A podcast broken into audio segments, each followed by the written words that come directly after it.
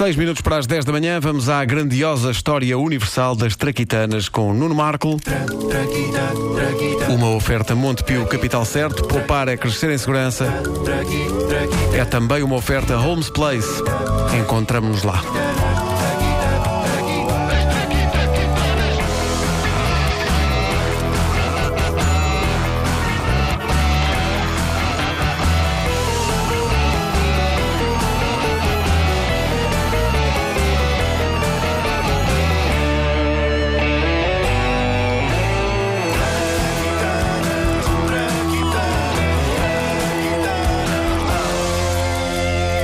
O preservativo entra para a categoria de traquitana, especialmente, creio que todos concordam, quando se é jovem e se está a aplicá-lo pela primeira vez. Nessa altura, colocar aquilo ou construir uma passarola é basicamente a mesma coisa.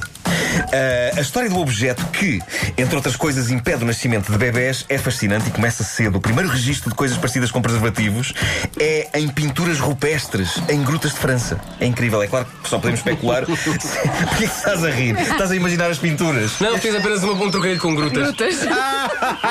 De facto, eu não tenho maldade nenhuma em mim. Já tu és um porco. Ah, ora bem, é, é claro que só podemos especular que eh, aquilo que aparece nas pinturas são preservativos, porque na volta aquilo retrata uma praga de petingas faimada, agarrada aos pequenos homo erectus dos primitivos, depois deles saírem de um banho no rio. Ah, Não somos apenas, sei lá, uh, homem de Neandertal. Podia ser. Ah, não sei, não estou a ver neandertais a preocuparem-se com doenças sexualmente transmissíveis ou a fazer sessões de esclarecimento sobre planeamento familiar à volta da fogueira. Mas posso ser eu, que não vejo Os tipo coisa. Neandertais, Ah, à volta da fogueira, vão aprender como se põem preservativos. Bom, algo extremamente parecido com preservativos surge também num desenho do Antigo Egito, mas aí também é questionável se eles estariam a par destes assuntos. A minha teoria sobre esse desenho do Antigo Egito é que ele retrata um desgraçado de um egípcio que teve um desgosto amoroso tão grande que decidiu morrer para o amor. Como se ele dissesse no fundo: pá, já pus os trapos à volta disto, é menos trabalho para a malta das ligaduras quando eu morrer, porque sinceramente aqui já não acontece mais nada. Obrigado e boa noite. Oh amor, que pequena múmia é essa? Sim, é isso. O tipo de coisa que se imagina, aliás, eh, eh, pessoas do Antigo Egito a dizer, este tipo de diálogo. E se acham que não, imaginem as pessoas a dizer isto de perfil, porque é mais fácil. Porque no Egito andavam todos assim. Todos, Há uma sim, razão todos de ladecos. Todos de ladecos. A lista de materiais de que este objeto foi feito ao longo da história da humanidade é arrepiante. Peço a vossa atenção para isto. Já usou feitos de cabedal fino, de, Cabedal? bex- de bexigas de peixe e tripas de porco. Epá. Tripas de porco, sim, sim. Mas olha, uma mulher não quer ouvir falar nisso. E Sei lá aqui o homem. com a breca de carapaça de tartaruga. Ai. Eu recuso-me a Que acreditar que tenha havido mais do que uma tentativa de usar uma carapaça de tartaruga. Recuso-me a acreditar que isto tenha sido uma prática comum. Vamos a isto, querida, deixa-me ir buscar o cágado. Pá, a única maneira que eu vejo da carapaça de tartaruga funcionar como método anticoncepcional era o homem punha aquilo, a mulher olhava e dizia hum, até à próxima e ia-se embora. assim Pronto, funcionava. não facto, é verdade. Ora, presta devida homenagem a quem? A Gabriele Falopio.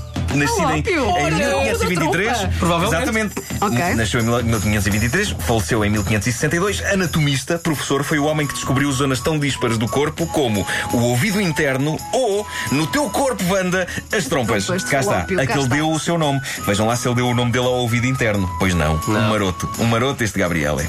A grande criação de Gabriele Falópio foi um preservativo, uma invenção nascida em pleno renascimento. Era riquíssima em arte, cultura, humanidades e sífilis.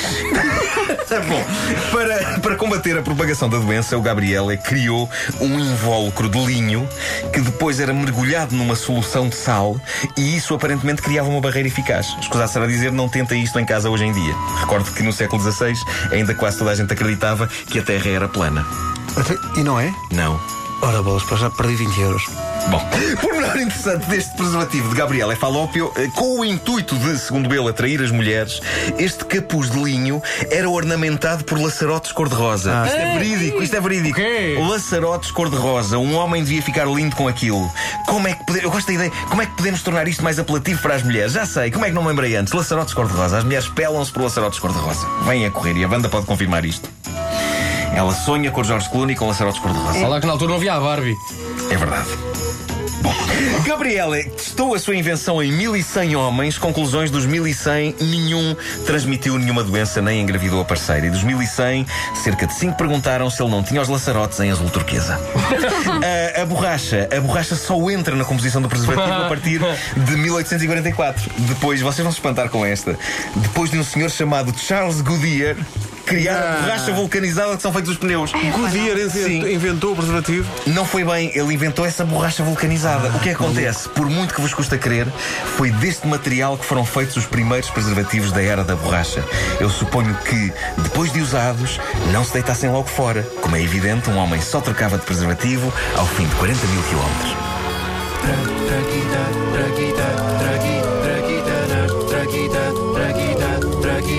A grandiosa história universal das traquitanas, nas manhãs da comercial com o Nuno Marco. Uma oferta Montepio, capital certo, poupar é crescer em segurança. E Homes Place, encontramos-nos lá. Rádio Comercial. A melhor música de 2000 em diante.